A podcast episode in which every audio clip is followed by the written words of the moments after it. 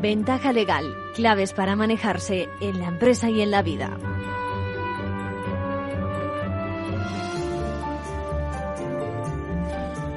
Bienvenidos a una nueva edición de Ventaja Legal con el propósito de divulgar, ya saben, lo que ocurre en el panorama jurídico tan controvertido, tan protagonista de primeras portadas Ojalá pensamos muchos que no fuera así. Bueno, hoy en vísperas de que se debata en el Congreso la ley de amnistía, por eso acudimos esta semana a una convocatoria que hizo el denominado Ateneo Judicial, un grupo sin ánimo de lucro de profesionales del derecho que se interesa por contribuir divulgando también la cultura jurídica y donde entrevistamos a un par de juristas, eh, a Manuel Ruiz de Lara y a Edmundo Val. Luego daremos cuenta de sus impresiones sobre estos temas eh, candentes, que si lofer, que si la independencia judicial, bueno, que si la amnistía. También hemos conocido que el Parlamento Europeo da el visto bueno a la ley de, inteligencia artificial, un tema recurrente en nuestro espacio, por lo que pudiera suponer de conculcar derechos eh, fundamentales. Y no nos olvidamos de aquellos préstamos que luego son declarados, eh, se declara que tiene, la justicia declara que tiene cláusulas abusivas. Esta vez lo hacemos recogiendo el testimonio de primera mano de un diputado, de Félix Alonso Cantorne, que comparte eh, cómo reaccionó en su anterior puesto ante ciertas injusticias. Bueno, es un adelanto de la entrevista que ofreceremos en el próximo espacio. En nuestra sección Manual de Crisis quiero dar a conocer una frustración de unos cuantos afectados por eh, ciertos delitos. Esas imprudencias, muchas veces cometidas por medio de vehículos a motor, accidentes de tráfico, que decimos eh, popularmente, que acaban con sentencias por imprudencia y unas condenas, ustedes juzgarán, mínimas. En algunos casos puede incluso no llegar a ingresar a prisión, en prisión, repito, con resultados de muerte de por medio de viandantes, por ejemplo. Bueno, todo es poco por contribuir desde ventaja legal a visibilizar esas escenas que uno no se cree hasta que las vive, ¿no? O las contempla profesionalmente como me ocurre a mí.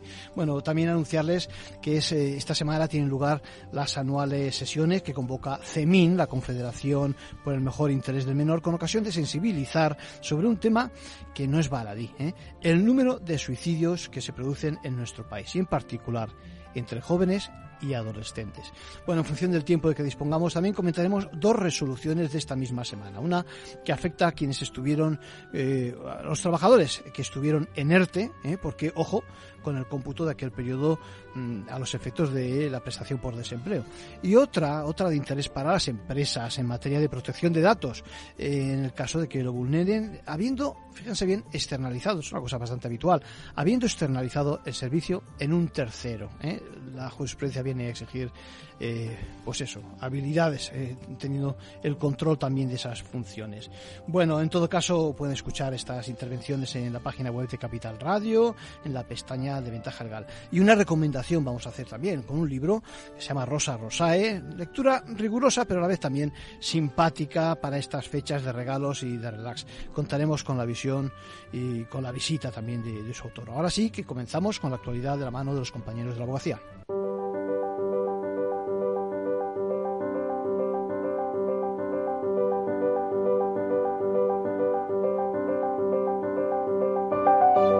Ahora en Ventaja Legal, la actualidad semanal de la abogacía.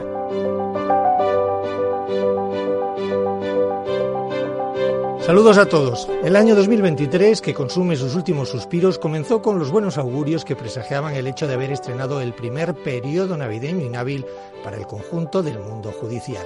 Después de muchos años de reclamaciones, el Gobierno aprobó a las puertas de la Navidad del 2022, a través de un Real Decreto Ley, la inhabilitación del periodo comprendido entre el 24 de diciembre y el 6 de enero, que estará vigente también en los próximos años, lógicamente en 23 también.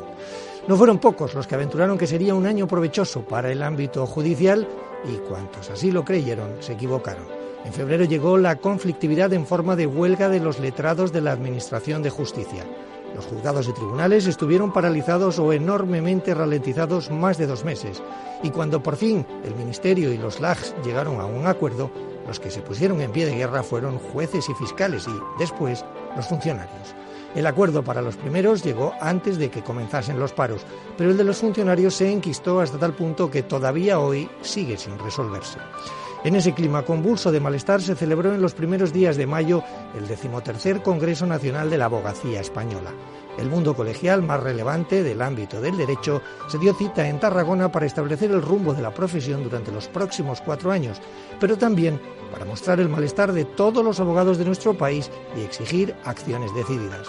Así lo exponía precisamente la presidenta de la Abogacía Española, Victoria Ortega, en el, en el comienzo de ese Congreso. Es absolutamente esencial el abordar de forma definitiva una reforma del servicio público de justicia la calidad de la justicia es una cuestión de Estado. Por ello, deben mantenerse al margen del juego político partidista y ser objeto de un gran pacto entre los grupos políticos, la abogacía, judicatura, la fiscalía, los letrados, el personal al servicio de la Administración de Justicia, la Procura y demás profesionales de la justicia, así como también los sindicatos, consumidores y el resto de colectivos ciudadanos. El malestar no era monopolio de los trabajadores públicos. En medio de ese clima se acentuó la permanente reclamación de reorientar el servicio de asistencia jurídica gratuita para asentar su calidad mejorando su funcionamiento y las contraprestaciones al turno de oficio. Tan es así que el Congreso concluyó con una concentración y una manifestación en defensa de la justicia gratuita y como garantía de su prestación de las condiciones en que lo llevan a la práctica los 42.000 letrados y letradas españoles que voluntariamente pertenecen a él.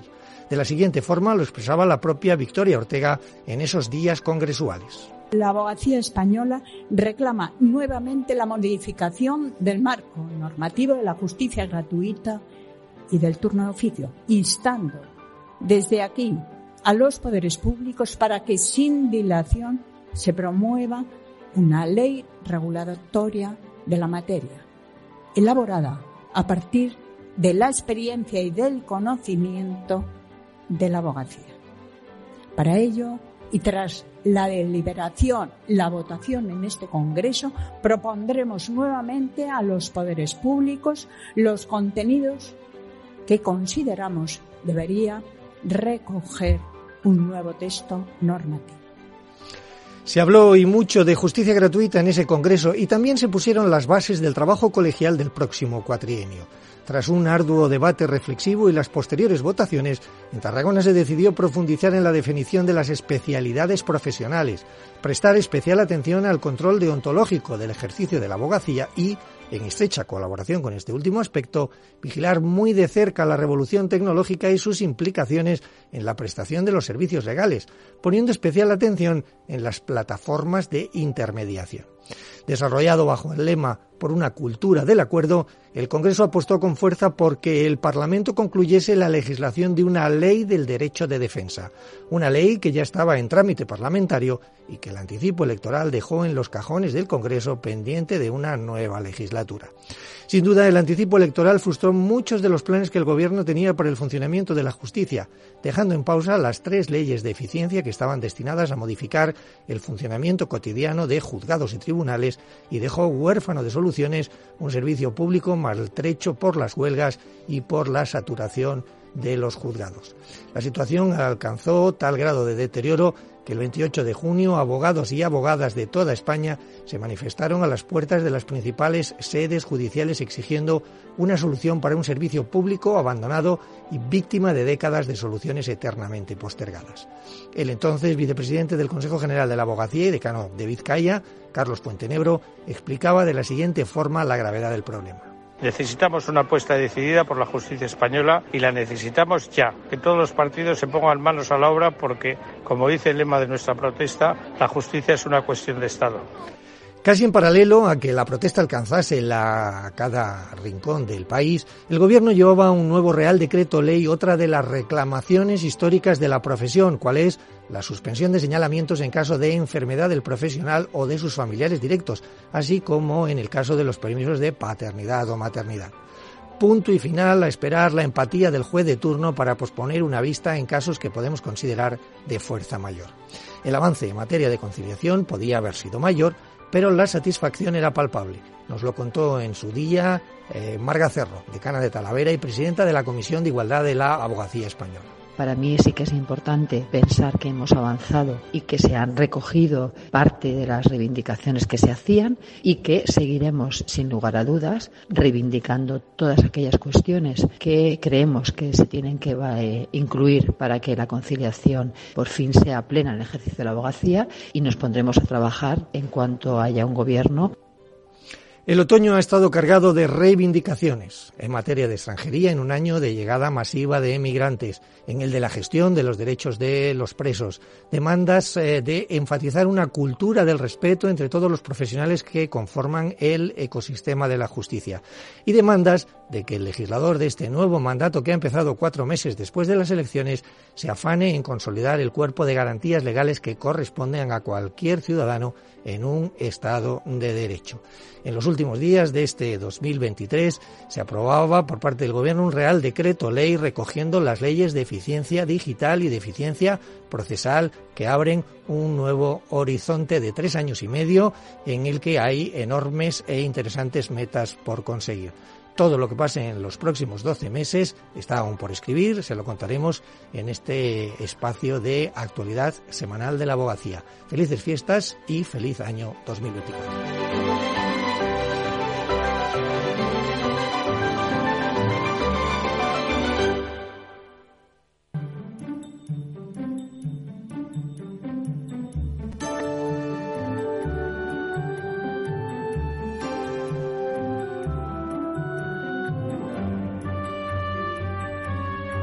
Bueno, y tenemos la amnistía, como decimos, de protagonista esta semana. En efecto, empieza su trayectoria en el Congreso de los Diputados. Este martes se discute en esta sede parlamentaria, pero luego tendrá que pasar también por la Cámara Alta, por el Senado. Bueno, se pregunta a Mari Carmen, que es muy activa, interesándose en esta casa por estos temas, dice, ¿qué aporta Arcadio la reforma para, para ralentizar la amnistía en el Estado? En definitiva, lo que ha liderado el PP. Pues mira, por una parte vamos a tener que oír, veremos, teóricamente comparecer al presidente del gobierno en esa Cámara e incluso a los ministros y son llamados, eh, se trata en efecto de, una, de, un intento de frenar la entrada en vigor de una norma tan discutida y considerada por muchos como inconstitucional, ya veremos. Bueno, fueron 147 votos a favor, 116 en contra y mediante esta reforma los cálculos nos dicen que hasta bien entrado el primer trimestre del año que viene, 2024, no tendremos en la calle la norma, ¿no? Mientras tanto, el PSOE eh, contraataca con un recurso de amparo ante el Tribunal Constitucional. Bien, toda, toda la lucha jurídica jurídica consiste en un intentar que no entre en vigor la norma, en que la justicia tenga que aplicarla cuanto más tarde mejor, esperando que mientras tanto se interpongan y, prosperen las cuestiones ante el Tribunal de Justicia de la Unión Europea, aparte de la respuesta que habrá de venir también, imaginamos que por parte del Tribunal Constitucional. En definitiva, provocando con el ordenamiento jurídico en la mano eh, que la amnistía no surta efectos y se beneficien por lo menos de inmediato aquellos beneficiados que pudieran serlo por su aplicación, ya digo, en caso de que encaje en nuestro ordenamiento.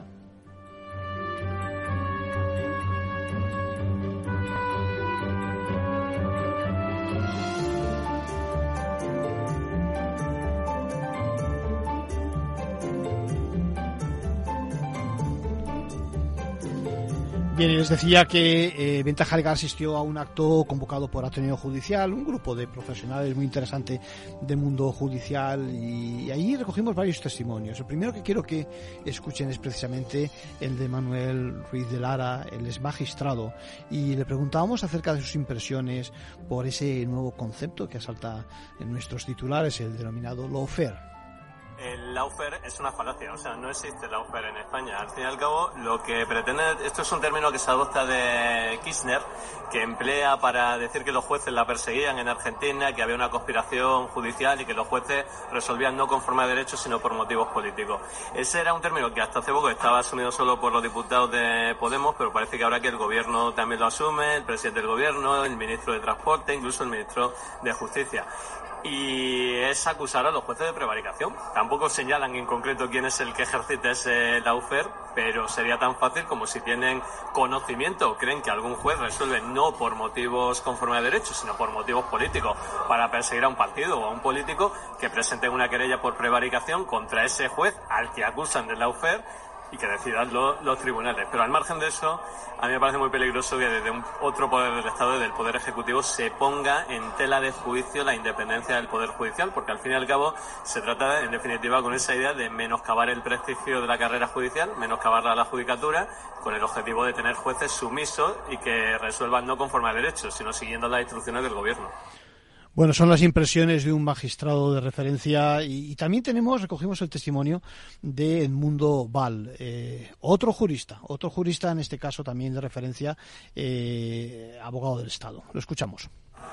Eh, bueno, respecto a Lawfare, que parece que ahora tiene el gobierno cierto, cierto miedo ¿no? en, hablar de este tema, pero que sin embargo se ha hablado durante las negociaciones para la investidura y que eh, desde luego la otra parte, la parte contratante, la segunda parte, no para hablar de Lawfare, ¿no?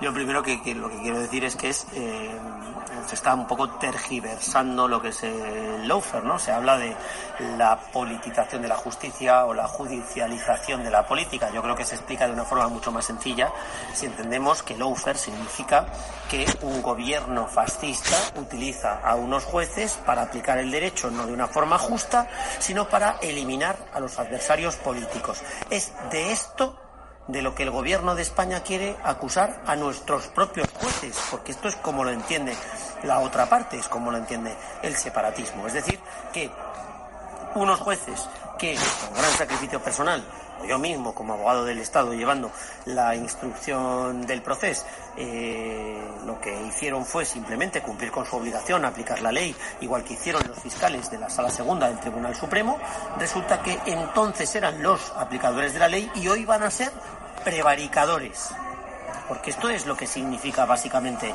eh, la amnistía. Es decir, que lo que ellos hicieron que estaba mal y que era delito, ahora resulta que está bien y es legítimo.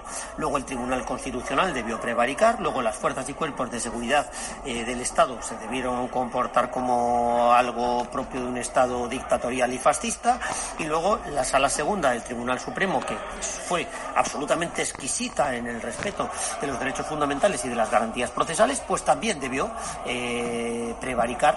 Eh, claro, ahora nos encontramos con que se va van a hacer depender los resultados de las sentencias del Poder Judicial de lo que digan las comisiones de investigación del Congreso de los Diputados que están formadas por partidos políticos. Van a tener que ir el señor Marchena, el señor Llarena o yo mismo o el señor Manolo García Castellón a ser juzgados por una comisión parlamentaria. Esto me recuerda un poco a la Revolución Francesa, ¿no? Los tribunales populares, las mujeres haciendo punto y, las condenas en la guillotina eh, directamente. Me parece absolutamente increíble, desde luego, que esto pueda ser admitido, tolerado por la Unión Europea.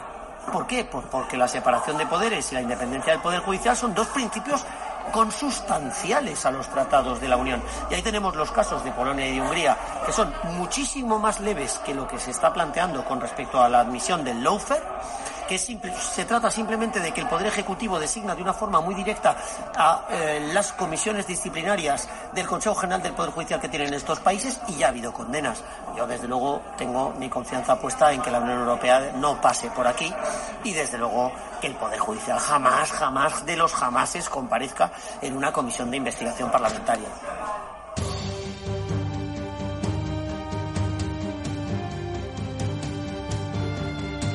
Manual de crisis. Reglas a seguir en caso de necesidad.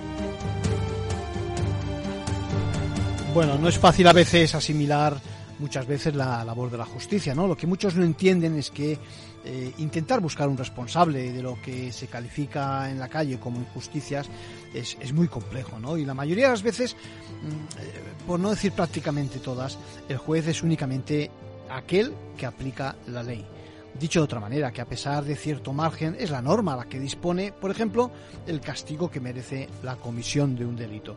En fechas donde todos somos especialmente sensibles, recordando a nuestros familiares que ya están, que no están con nosotros, un padre, José Antonio, a quien le agradezco sus, letras, eh, perdió a su hijo a resultas de un accidente de tráfico provocado por un tercero, que a su vez abusó de drogas y de alcohol y quiere que leo literal, se divulgue las penas mínimas que cumplen estos delincuentes. Bueno, José Antonio los califica de otra forma, mejor no lo reproduzco, se lo pueden imaginar, entendemos perfectamente la frustración y el sentir de un padre en esta situación. Muchas gracias por tu colaboración, eh, José Antonio. Bueno, no es la primera vez que sacamos este tema, a nivel popular es una sorpresa cuando le toca a alguien de cerca como víctima, pero enlazando con lo que decía al principio, es lo que dispone la ley. ¿eh? Nuestro Código Penal en vigor. ¿eh? En efecto, nos enfrentamos, nos enfrentamos, fíjense, ante el delito de conducción bajo la influencia de bebidas alcohólicas, que está previsto y penado en el artículo 379 del Código Penal, y por otro lado, ante un delito de un homicidio por imprudencia grave cometido con vehículo a, motor, y previsto también en el 142 del Código Penal. Lo que sucede es que la única forma de acabar con esta situación, ya digo, eso es lo que dice nuestra ley, es precisamente mm, cambiar la ley, la reforma del Código Penal, no hay otra, eh, José Antonio. Bueno, la sociedad a veces no somos conscientes de ello hasta que vimos en primera persona estos casos. La sociedad, decía, es muy, yo creo que muy condescendiente, tal y como apunta José Antonio, o dicho de forma popular, es verdad que sale muy barata la imprudencia. Eh, en estos casos donde, además, repito, hay un fallecido que no tiene nada que ver con eh, lo que ha, ocurrido, ¿no? Bueno, estoy de acuerdo y esto es una opinión muy personal en que algo habrá que hacer, habría que hacer y desde luego desde este espacio me solidarizo con aquellos afectados y lo único que puedo decir es o hacer es eh, divulgar y dar a conocer esta escena que ojalá no la viviese nadie.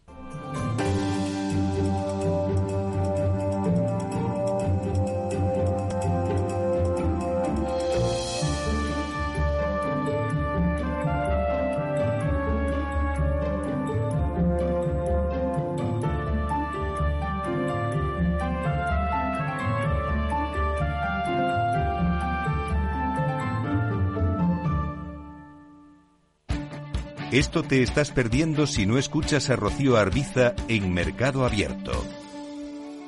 Eduardo Martínez, cofundador de la FinTech Tokio. El mercado africano también está creciendo muchísimo. Hay que tener en cuenta que tanto el mercado asiático, africano y latinoamericano es un mercado donde hay más penetración de móviles que de banca por lo cual eh, propuestas digitales que puedas tener en el móvil son muy eficientes para ese tipo de mercados. Mercado Abierto con Rocío Arbiza. Este es un mensaje para todos los oyentes de radio y es solo para decir gracias. Gracias por dedicarnos tres horas cada día. Gracias por escucharnos en casa, en el coche, en el trabajo, en un móvil o donde sea, en directo o en podcast. Gracias por tu fidelidad, porque gracias a ti, la radio sigue siendo un gran medio, el más creíble, en el que más confías y el que mejor te informa y entretiene. El medio del día a día, de la actualidad al instante y que te acompaña siempre estés donde estés. Radio Value, la Asociación de Radios Comerciales te da gracias a ti. Capital Radio. Siente la economía.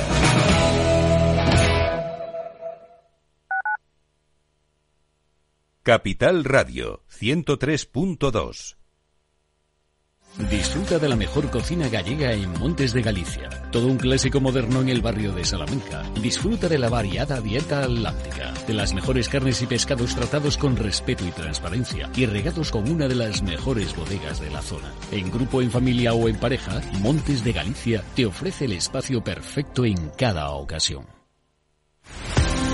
Empresas tecnológicas, escuelas de negocios, sindicatos, organizaciones empresariales, empresarios, formadores y figuras relevantes de las administraciones públicas comparten tertulia todos los miércoles a las 3 de la tarde en Cibercotizante, un programa dirigido por José Joaquín Flechoso. Cibercotizante, la digitalización desde una óptica diferente. Capital Radio.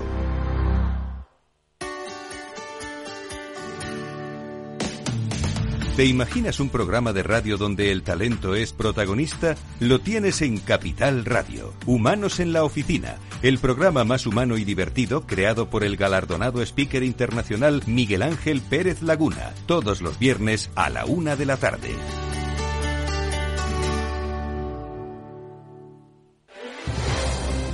Si quieres entender mejor todo lo que rodea a nuestro sector alimentario, tienes una cita en La Trilla un gran equipo de especialistas te acercará a la actualidad económica y política desde el campo hasta la mesa. Conocerás sus principales innovaciones sin olvidar las producciones más tradicionales. Los sábados de 8 a 9 de la mañana con Juan Quintana, la trilla de Capital Radio.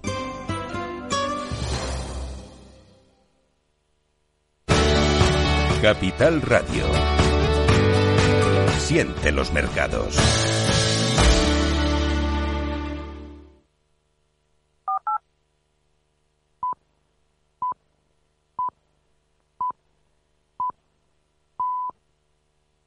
Ventaja legal con Arcadio García Montoro.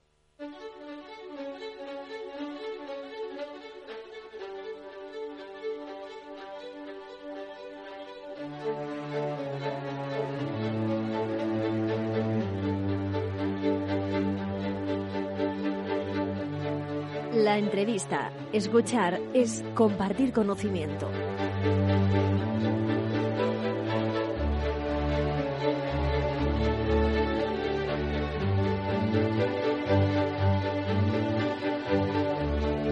Fiestas y fechas en las que a todos nos gusta, digamos, cambiar un poquito nuestra orientación. Y estando como estamos en un programa jurídico, en ventaja legal, pues tenemos que hablar de, de derecho, claro.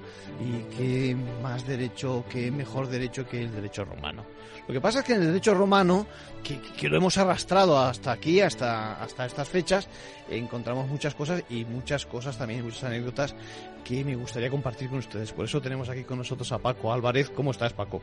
¿Qué tal? Pues encantado de estar con vosotros. Paco Álvarez es un escritor, tiene mucha gracia y mucho fundamento y mucho contenido cuando habla de, de cosas de Roma. Y yo digo, pues vente para acá, digo, porque me gustaría que nos cuentes cosas de las que explicas en tus libros. ¿Te Sí, parece? pero me he quedado, me he quedado así porque digo, uy, a un programa jurídico, pero si Sí. yo de derecho soy muy poquito. Creías que te iba a preguntar qué era el habeas corpus o, Madre mía. eh, o esas cláusulas rebus y que están siempre digo lo mismo, que de repente se ponen de moda Sí, ¿eh? sí, y sí, como el lofer y este tipo de cosas. Creo que el lofer no es romano, pero seguro que Lofer, encontramos algo. eso seguro que encontraríamos una palabra correcta Con- y con menos alguna- bárbara. Con alguna declinación ¿eh? demás, luego. que es- Loufaris, loufarientis. Sí, alguna cosa de estas. Cuéntame, eh, tú conoces unos cuantos casos ¿eh? de Ah, la bueno, historia a- del... algunos.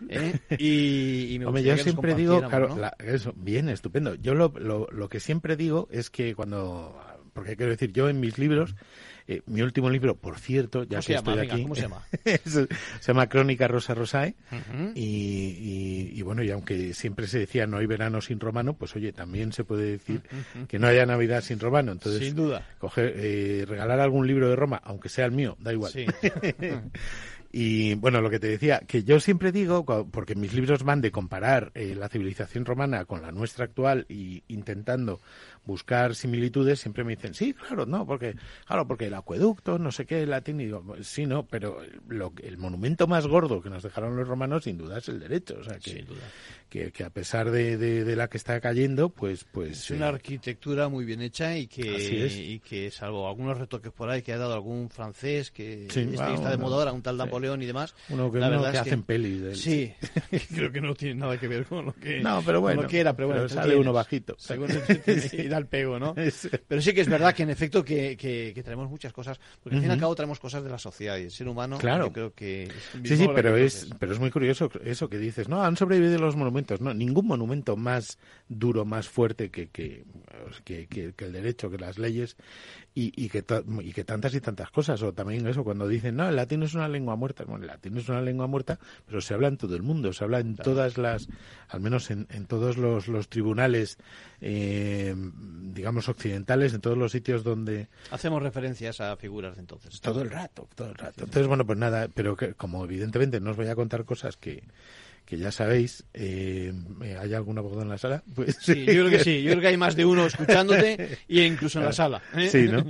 Entonces esto, pues nada, yo digo, bueno, pues dentro de, de- en, en este libro, por ejemplo, de, de Crónica Rosa Rosae, pues va Sí. un poco pues de, de, de- de cosas, de curiosidades, de, de incluso de cotilleos o de anécdotas que hayan llegado hasta ahora, hasta nosotros, a través de dos mil años. Y entonces, pues eh, hay casos que, ob- obviamente, muchos de los que nos estén escuchando a lo mejor recuerdan, eh, anecdóticos. Hay casos, pues cuando Quintiliano, por ejemplo, y después y antes Cicerón hablan de, de, de la utilización del humor en, en la oratoria e incluso en los juicios, Sí. pues eh, Quintiliano cita a- algunos casos concretos que, que a mí me parecen maravillosos y que me parecen, pues, eh, yo qué sé, o sea, que siguen todavía estando vigentes y que te lo imaginas en cualquier eh, tribunal de, de, cualquier sitio occidental. eh, todavía hoy, ¿no? Es, eh, uno es el caso famoso de, de de este que, que, había un fiscal que se llamaba Cátulo, ¿no? que como el poeta, que Cátulo quiere decir algo así como perrito o perrete, mejor dicho, perrete.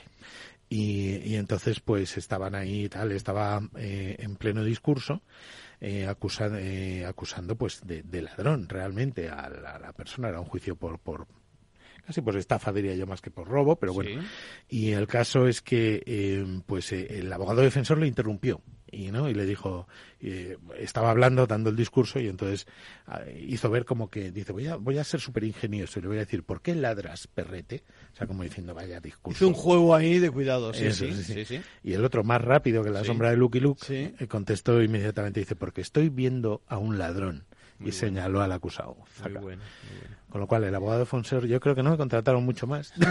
se quedó, se agotó en, en el acto, ¿no? Chimpún, claro. Sí. Y evidentemente, pues el, el, el señor fue condenado. Y, y, bueno, quiero decir, es. Eh, Pero fíjate, ha llegado hasta ahora. Es decir, llega la cita, como que el que dice, llega hasta ahora, ¿no? llega Y- hasta ahora, Y sí, en sí, sí. estos momentos, seguramente, de los tribunales, que también hay muchos libros sobre Sí. anécdotas en tribunales, Bueno, eh, con notarios, muchísimo. etcétera, etcétera, Ujú. pues seguro que serán las mismas. la misma Parecidas, ¿eh? exacto. La misma sí, sí, sí, pero es muy curioso eso. Quintiliano, fíjate, este señor de Calahorra, Sí. ¿no? Eh, yo qué sé, seguramente eso junto con, con Cicerón, el, entre los dos, tres Sí. mejores oradores de la historia de Roma. O sea, Sí. y, y eso, y que diga, no, no, es que hay que utilizar el humor, pero de esa manera, de como decía Cicerón, de una Elegante, manera sí, urbanitas. claro. ¿no? O sea, de, de Cultivada, buscar cultivada. eso, no la payasada, no no sé qué. La parte suez, con la, que nos, con la que nos quedamos en estos momentos, Eso. ¿me parece? ¿Eh? Sí, sí. No, y, luego dime, no no eso no y luego que hay que tener mucho cuidado o sea con, con los chistes que hagas vamos porque está el caso de este uno que se llamaba Filipo que dijo va ahora voy a hacerme el gracioso porque tenía que interrogar a a un testigo que era que era bajito y, y entonces pues eh, eh, bajito y breve se, Sí. eh, se dice igual en, en latín bueno es uno de los Sí. de los sinónimos y entonces pues eh, le dijo voy, voy a interrogar a esta a este testigo y el, y el magistrado le dijo dice bueno sí pero no no no tarde mucho y entonces el otro le contestó no se preocupe va a ser pequeño como diciendo Haciendo el "Ja, juego, ja, ja". ¿eh? Y, un poco de sorna, ¿no? Y un poco también de... Sí, se dijo, Buah, con esto me los voy a meter a todos en Sí. el bolsillo. ¿Y, ¿Y qué pasó? Que en ese instante, pues eh, el juez dijo, voy a aprovechar para colocarme la toga. Se puso de pie y era más bajito. Todavía más bajito. o sea, aquello que podía ser, haber sido incluso hiriente llegado el momento, Ajá. cayó justo en manos del juzgador. Exacto, entonces Dios todo el mundo se rió, pero obviamente no se rió a favor de Filipo, sino a favor de la metida de pata que había Que le podía caer acto seguido, ¿no? Claro, y entonces Sí. pues así pasó. Entonces eso, pues ahí hay que tener, no sé, a mí me parece Mucho tiento. mucho tiempo, me parece que, que los, los abogados desde Roma hasta aquí eh, eh, sois como realmente los maestros de la palabra, porque es que te la estás jugando todo en una frase y en directo, Pues siempre. debi- debiera ser así, fíjate. Yo creo Mm. que eh, se ha perdido un poquito, ¿no? De esa, Mm. De ese señorío, digamos, en el hablar, en el tratar con su señoría, con la parte contraria también, ¿no? Porque Sí. cortés no quita lo valiente, No, ¿no? no, claro. se trata de, Sí, sí, sí. de- los- nuestros clientes pueden estar lo enemistados que quieran, pero evidentemente Pero tú eres compañero del otro, profesional, claro. claro que sí. Se trata de no, no pasar ahora, eh, sobrepasar eso que se llama ahora las líneas rojas, ¿no? Es decir, lo, que, lo que está fuera de- del Totalmente. decoro y, y que además que su señoría perfectamente puede hacer uso de sus facultades para al es. orden y, y no digamos ya si te llama especialmente bajito, como tú acabas de decir. sí. ¿Eh? sí, sí, sí, sí.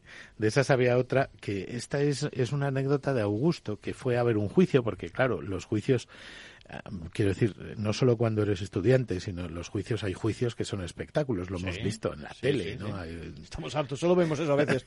Tenemos la sensación de que solo es una crónica de sucesos, esto es una crítica Sí, ¿no? velada, una crónica, una crítica siempre, una crónica de sucesos, perdón, y, y que todos son, eso, interpretaciones jurídicas que dejan mucho que No, no, es que ¿eh? todo el mundo, ya todo, el mundo opina. Los de- todólogos que se dicen ahora. Eso, ¿eh? los todólogos sabemos de todo, de- de y, todo. de- y sobre de todo de de derecho y leyes, bueno, bueno, a un nivel exageradísimo. Ya lo sé, Allá está, me consta. Sí, sí, había hasta, eh, ¿cómo se llama? Gente en el gobierno, iba a decir, que, que se las sabe todas. Que se las sabe todas, todísimas. Pero bueno. Y el caso es que estaba, esto era, bueno, pues eso, la gente iba a, veces a ver los juicios, según eh, el abogado y tal. Y había un abogado muy famoso, no me acuerdo el nombre, que era eh, que, era jorobado. El hombre tenía una, una cierta chepa. Y fue el mismísimo Augusto, ya siendo emperador, a ver un juicio de él. Y entonces, pues, Joder, imagínate, o sea, es que venga... Tener en presencia allí eh, eh, en acto al, emperador, eh, sí, sí, o más en su momento, pues puede ser... La bomba, sí. Entonces, un poco para señalarlo y para que todo el mundo tal vez se diera cuenta de que estaba... Acabo de dar un golpe en la mesa, pero era, era de coña. Esto, dijo Augusto... no, dijo el, el abogado, dijo oh, algo así como bueno, dijo su discurso y dijo, corrígeme, Augusto, si, si me he equivocado, ¿no? Como para que todo el mundo supiera que estaba Augusto por un lado y por otro lado para... que estaba apoyándole a él también, en el fondo estaba... Eso, ¿eh? claro, es como... Estaba, digamos... Eh, sí, sí, sí. Y Augusto, y Augusto contestó, dice, dice, hombre, dice, mm, puedo aconsejarte, pero corregirte, querido amigo jorobado, me va a ser difícil.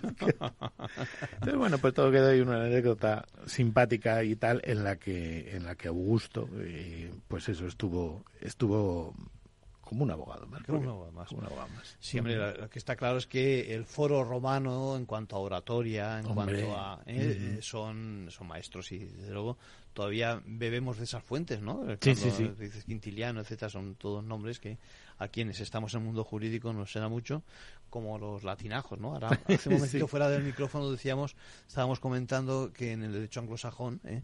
muchas veces yo tengo la sensación, practicando allí, que se utiliza incluso más todavía, más latinajos, más figuras eh, del latín clásico. A pesar de que lo pronuncian fatal. Sí, eso es otra historia. Bueno, tampoco sé cómo lo pronunciamos aquí, si lo hacemos no, bien. Bueno, no, me, imagino que allí me imagino que allí todavía peor. ¿no? Tampoco sabemos nadie cómo lo pronunciaban ellos. Seguramente, pero, seguramente. Pero claro, pero, siempre que pienso en, a ver cómo dicen avintestato los bueno, bueno, pues eso mejor no. Sí, bueno, de todas formas, si volviendo a la conversación de antes, eh, si a ellos les preguntásemos, como decimos aquí, el lofer, eh, ayer mismo estuve en una reunión y, llegó un momento en que no sabía de lo que estaban hablando y resulta que hablaban de eso, de esa figura, ¿no? O sea que eso de los idiomas es complicado. Hay que tener ¿eh? mucho cuidado, sí, sí, sí, aquí todavía hmm. muchos, y yo el primero decimos Spiderman. También. y si no, queda, parece que está afectado, ¿no? Que claro, es Spiderman. y este, este de que va, listo. Microsoft en, en la radio y alguien me dice, ¿cómo no dices Microsoft? Tú que lo sabes decir, digo, tú también lo sabes, cualquiera. pero precisamente por eso. Igual seguramente no te entiende la gente. Hay que hablar inglés o latino, o lo que fuera, pero como, como para extranjeros, ¿no? Que, es, es distinto que el nativo, ¿no? Es un, es, un nivel en el que te entiendes, que es lo que se trata, más que de emular ¿eh? lo que habla un nativo del lugar, ¿no te parece? Exactamente, es cuando te encuentras con un holandés y los dos habláis en inglés, claro, pero, pero ahí justito, no vas tampoco a poner figuras. Sí, de hecho, de hecho, de hecho el, que sea inglés de verdad igual no nos entiende. A ninguno. A ninguno, ¿no? Mira, ahí, ¿estos en qué hablarán? No, en inglés, sí, claro. Decía un amigo una vez que en Nueva York me decía, el día en que entiendas eh, a un taxista de Nueva York, que el que no es sirio es turco, el que no es turco es eh, colombiano, etcétera. El día en que le entiendas eh, hablar su inglés, dice ese día desde luego no sabes inglés. Porque evidentemente es complicado para incluso un nativo. ¿Quién, ¿Quién, era el que decía, dice, dice eh, los ingleses y los norteamericanos tienen muchas cosas en común, entre las cuales no está el idioma? Seguramente. seguramente, bueno, pues seguramente nuestro latín tampoco tiene pues Entonces yo creo que tenemos que tenemos que hacernos con tu libro ¿eh? y tenemos que echarle un vistazo, que además es el último, ¿no? Es una Sí, es el último. Como que dice, ha habido otros antes. Llevamos ¿eh? cinco sobre Roma. El primero se llama Somos Romanos que, es, como, digamos, organizar por temática pues la política, el derecho. Allá hay un capítulo de derecho en el que viene un diccionario, un poco latinajo español, español latinajo, y eh, la política, el, matrimonio, la religión, etcétera, etcétera, el urbanismo, por ejemplo. Y luego el siguiente se llama Estamos locos estos romanos, que es un poco la historia de la conquista de Hispania. Está muy bien el título. La conquista del oeste. Sí. está muy bien, sí. Eh, luego está Romanos de aquí, que es eh, pues historias de, romanos que deberían de ser más famosos que nacieron en Hispania, eh, incluyendo algunos que sí que lo son, pero otros que pues que han pasado pues más, más desapercibidos, ¿no? Y y luego esta mitomorfosis, que es eh, los mitos desde el punto de vista romano y también desde un punto de vista, pues reírnos un poquito y, pasarlo bien. Y, y, ahora Crónica Rosa Rosa. Un poco eso, lo que pretendo es hacer afición. O sea, es que la gente se acerque a la historia de una manera distinta, que vea que no hemos cambiado, que dos mil años no es nada, que no hemos cambiado mucho y que pasen un rato entretenido y que, oye, si quieren saber más, pues hay libros mucho más gordos y, esto... Es una introducción de forma simpática, ya lo digo yo, eh, y, amable y afable, eh, con un contenido real. Eso es riguroso, evidentemente. toda la bibliografía es muy buena. ya no existió, que el emperador que se dijo esto. también existió, ¿no? Que esto, está, esto sale escrito antes, que no me lo he inventado yo, que, que Cicerón cuando cuando en el juicio a Clodio me empieza a decirle que si eh, porque oh, sabéis que Clodio pues eh, estaba en juicio por haber entrado vestido de mujer en los en los ritos de la bonadea. Que Yo no lo sabía, pero me lo estás... Ah, venga, venga, adelántamelo. No hagas pues muy rápido. que se dice ahora, pero, pero cuenta, cuéntanos. Muy rápido, pues eso, había una, unas fiestas, una noche en la que solo podía haber mujeres en, en una casa que se, eh, que se despertaba a la, a la buena diosa eh, y, entonces eso siempre se hacía pues en casa de un magistrado y tal. Y entonces se hizo un año en casa de las Vestales, en, en el templo de las Vestales, eh, que era donde residía entonces Julio César, que era pretor, creo. y entonces todavía era pretor. Entonces no se le ocurrió otra cosa pues un chaval así un poquito pijo loco, eh, que se llamaba Claudio, eh, Publio Claudio Pulker, que vestirse de mujer y colarse en las fiestas. Entonces fue un... Le pillaron porque una bailarina fue a le cogió la mano para bailar con él y vio que la mano pues no era... Una mano de boxeador. Eh, sí, y entonces empezaron, oh, un hombre, un hombre y tal. Pero bueno, era, estaba prohibidísimo, incluso no podía haber ninguna mascota ni ningún animal que fuera macho durante esa época. Entonces fue un sacrilegio enorme y hubo un juicio en el que al final le absolvieron pero declaró contra él eh, Cicerón, nada más y nada menos, que se había cruzado con él ese día, porque él presentó un montón de testigos que, que decían que él no estaba en Roma y por lo tanto no podía haber llegado a, a, que le vieran ahí. Y entonces, pues, al final, pues eso, como es hasta que se demuestre, y en Roma ya era, pues la, tablilla de, absolvo, exacto, la tablilla de absolvo la levantaron más que los de condemno. Y entonces pues el, hombre se libró y inmediatamente lo mandaron a Sicilia y lo quitaron de medio y tal. Porque claro, Cicerón de camino, pues eh, como este eh, eh, lo, había estado travestido, pues aprovechó y se apellidaba Pulcro, que es como también limpio, lindo en, en latín, pues sí, hizo demasiados juegos de palabras como para que luego Claudio fuera amigo suyo, ¿no? Pero, dijo eso, ¿no? Dice, si a este hombre le quitamos su vestido de azafrán, el relleno de su sujetador, eh, las plumas, no sé qué, tal y cual, seguro que debajo de eso, o detrás, eh, encontramos a un demócrata. Entonces a la gente le gustó mucho, pero menos a Claudio que no le hizo tanta gracia. Sí, debió de sentarle un poquito mal. Bueno, lo dejamos ahí. Claro que eh, Ha quedado bien claro que nos gusta mucho tu libro. ¿eh? Vamos a ver si, si lo recomendamos en estas fechas y, y, nada, cuando haya más anécdotas sobre el tema, cuento contigo para que nos cuentes lo que haga falta sobre Roma. Un abrazo. Gracias a todos. Hasta luego.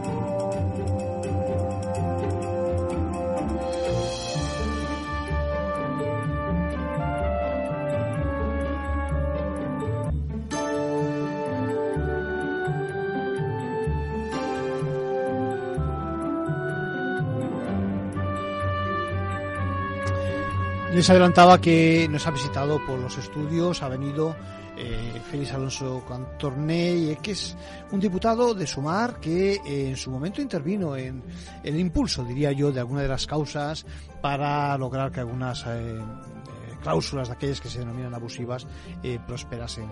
Como lo tuvimos en el estudio, vamos a escuchar sus palabras una vez que conoció de esos casos.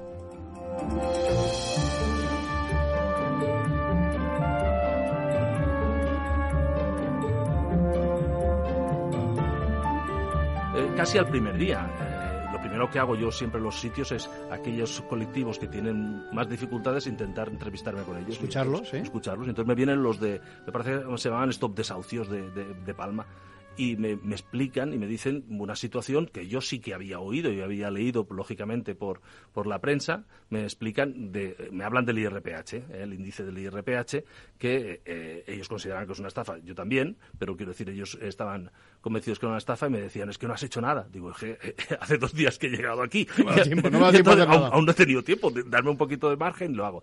Y efectivamente entonces a partir de allí tomé más interés lógicamente tuve un equipo muy bueno en las Baleares. Sabéis que eh, los, los recursos humanos es un elemento fundamental en cualquier empresa, en cualquier institución. Porque si tú no eres capaz de hacer un buen equipo y que la gente se vea involucrada, que, coge ilusión de lo que estás haciendo, es muy difícil hacer las cosas. Pero hace falta también que técnicamente, digamos, estén a la altura, cuidado. Sí, pero ¿Eh? Eh, normalmente es que yo creo que en España la mayoría de, los, mm. de las profesiones, la mayoría de las empresas, tiene gente muy bien hay formada. Buenos profesionales. Hay buenos como en todos los sitios, también en el Congreso hay vagos, ¿eh? es evidente, en todos los sitios hay, pero también hay gente muy formada. El caso es que contraste con gente que... Muy, muy, con muchas ganas. Evidentemente, como siempre en todo, hay, hay, unos que más y otros menos, porque ninguno somos iguales. Y entonces, a partir de ahí, fuimos trabajando, encargamos una serie de informes, también eh, pudimos, gracias a esos informes, pero también porque habíamos detectado diferentes eh, abusos bancarios, pues empezamos también a sancionar, que eso no era habitual, no es muy habitual en consumo, porque... Eh, lo que te decía antes, si tú no, si la gente no coge ilusión y no ve retos nuevos, pues no se lanza, no digamos, haces lo de siempre, haces lo de siempre.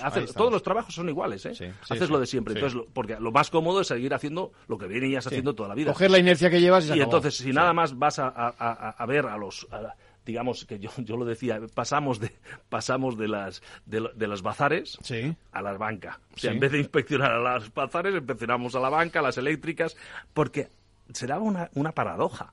Claro, yo me encontraba unas cifras que decían, la gente reclama de servicios básicos. Y nosotros a los que inspeccionamos son a otros. Algo raro está pasando. Y entonces lo que fui es cambiar la dinámica. Y eso, pues lógicamente tuve una colaboración muy importante por parte, muy pocos, ¿eh? éramos 52, pues imagínate, 52 personas para todas las islas. Eh, no es fácil, ¿eh? y, pero, pero yo creo que, hicimos. Y entonces, bueno, sí, sí. Lo, que está claro es que a partir de ese momento la administración, en este mm. caso autonómica, pone el foco en un tipo de préstamos que reunía unas condiciones de, digamos, de justicia y eh, vosotros lo que hacéis es abrir expedientes con el fin de sancionar o de, ¿eh? de ver exactamente si se producía algún tipo de ilícito. Entonces, empezamos con el IRPH, pero nos dimos cuenta, o, eh, gracias a los informes, nos dimos cuenta que no únicamente era un problema del IRPH. Desgraciadamente, la, la historia de la banca en este país ha pasado de ser tu asesor financiero, que es lo que sentíamos todos en los, a finales de siglo, del siglo pasado, sin duda. ¿eh? y que éramos amigos y vamos a tomar el café con la directora o la directora del banco, hemos pasado a una a una situación, yo creo que, injusta porque, porque desgraciadamente lo han hecho y nos ha pasado. Se lo han ganado a, se lo han ganado a pulso, lo han ganado a pulso. No sé si los trabajadores o no de los trabajadores, pero aquí.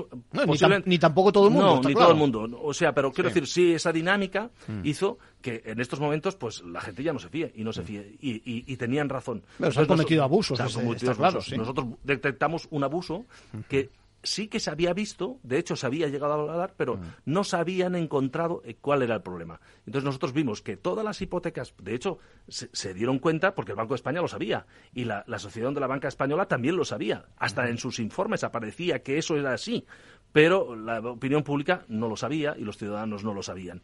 Y entonces nos encontramos de que la toda, bueno, pues no iba a decir todas, no puedo decir nunca todas porque no lo sé exactamente, pero la gran mayoría, por no decir casi todas, las hipotecas firmadas antes del 2011 no tenían una fórmula de cuotas. Sí que tenían la fórmula de interés, pero no tenían la fórmula de cuotas. Y las que lo tenían, lo tenían mal. Y eh, aparte de eso, gracias a la información que hemos sacado, también le hice preguntas al Banco de España, me presenté en una, en una asamblea de, del Banco de España, que supongo nunca habría ido ningún director general del consumo, hice una serie de preguntas y muy amablemente, algunas me las contestaron, no todas evidentemente, pero esas preguntas y esas respuestas que tuvimos nos, nos sirvieron para luego dar más cuerpo al informe, porque lo único que estábamos haciendo es diciendo exactamente lo que había dicho la patronal de la banca y lo que había dicho el Banco de España, que esas hipotecas se tenían que renegociar.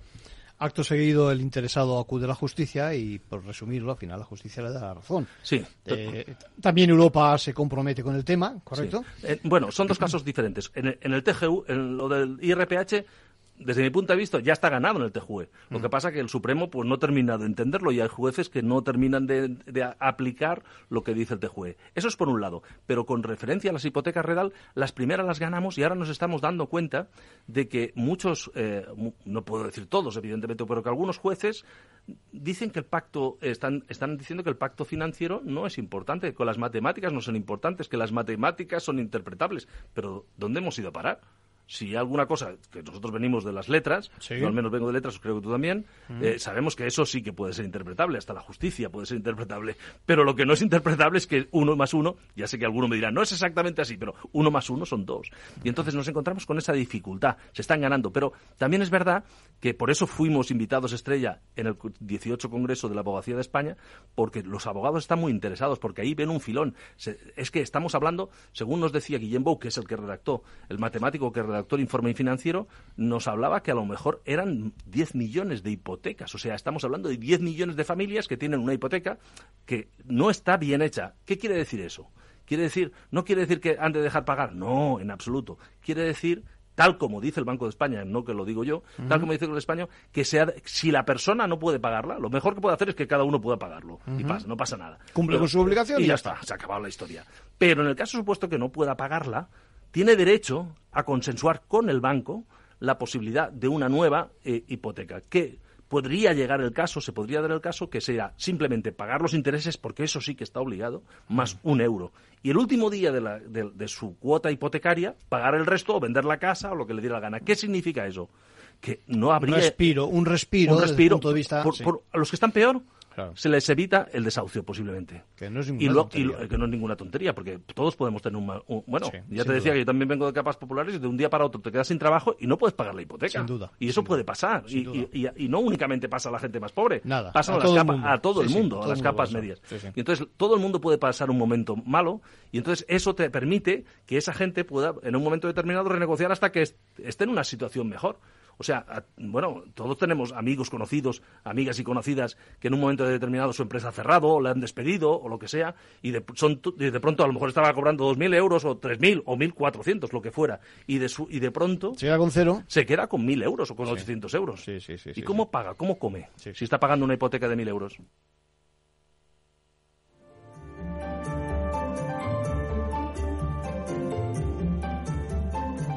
Vamos acabando y un apunte que no quiero dejar de, Eh, lo que ha ocurrido con precisamente con aquellos trabajadores que percibieron prestaciones, eh, bueno, mejor dicho, que sufrieron en este caso el ERTE y que ahora se plantean si a efectos de, percibir las prestaciones por desempleo, aquel periodo se contó. Es decir, si el trabajador puede computar el periodo de ERTE por COVID de cara a recibir el desempleo. Y la respuesta que ha dado la, la jurisprudencia ha sido que no.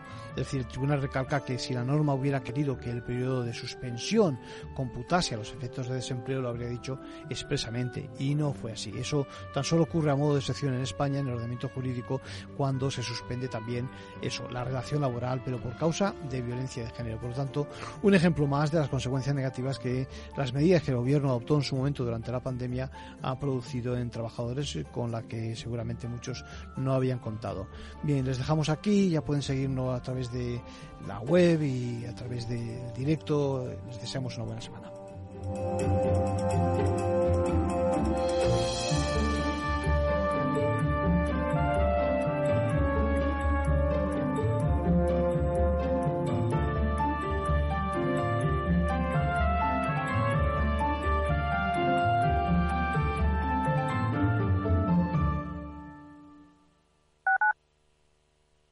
Madrid, 103.2 FM, Capital Radio. Si quieres adelantarte a los cambios económicos, digitales y empresariales, escucha After Work. El programa de Capital Radio para profesionales, pymes y emprendedores que te ayudará a entender el momento presente y a tomar decisiones para el futuro inmediato. De lunes a jueves, de 7 a 8 de la tarde, con Eduardo Castillo.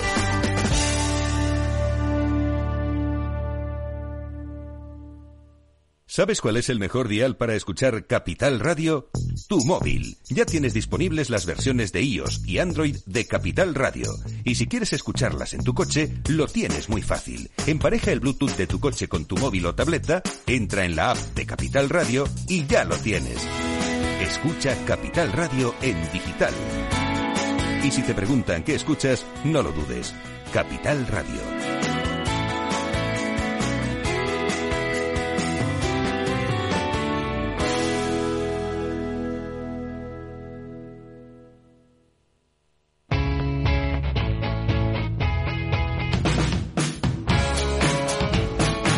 Economía despierta.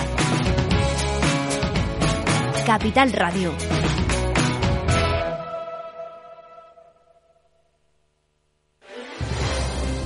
Si quieres entender mejor todo lo que rodea a nuestro sector alimentario, tienes una cita en La Trilla. Un gran equipo de especialistas te acercará a la actualidad económica y política desde el campo hasta la mesa.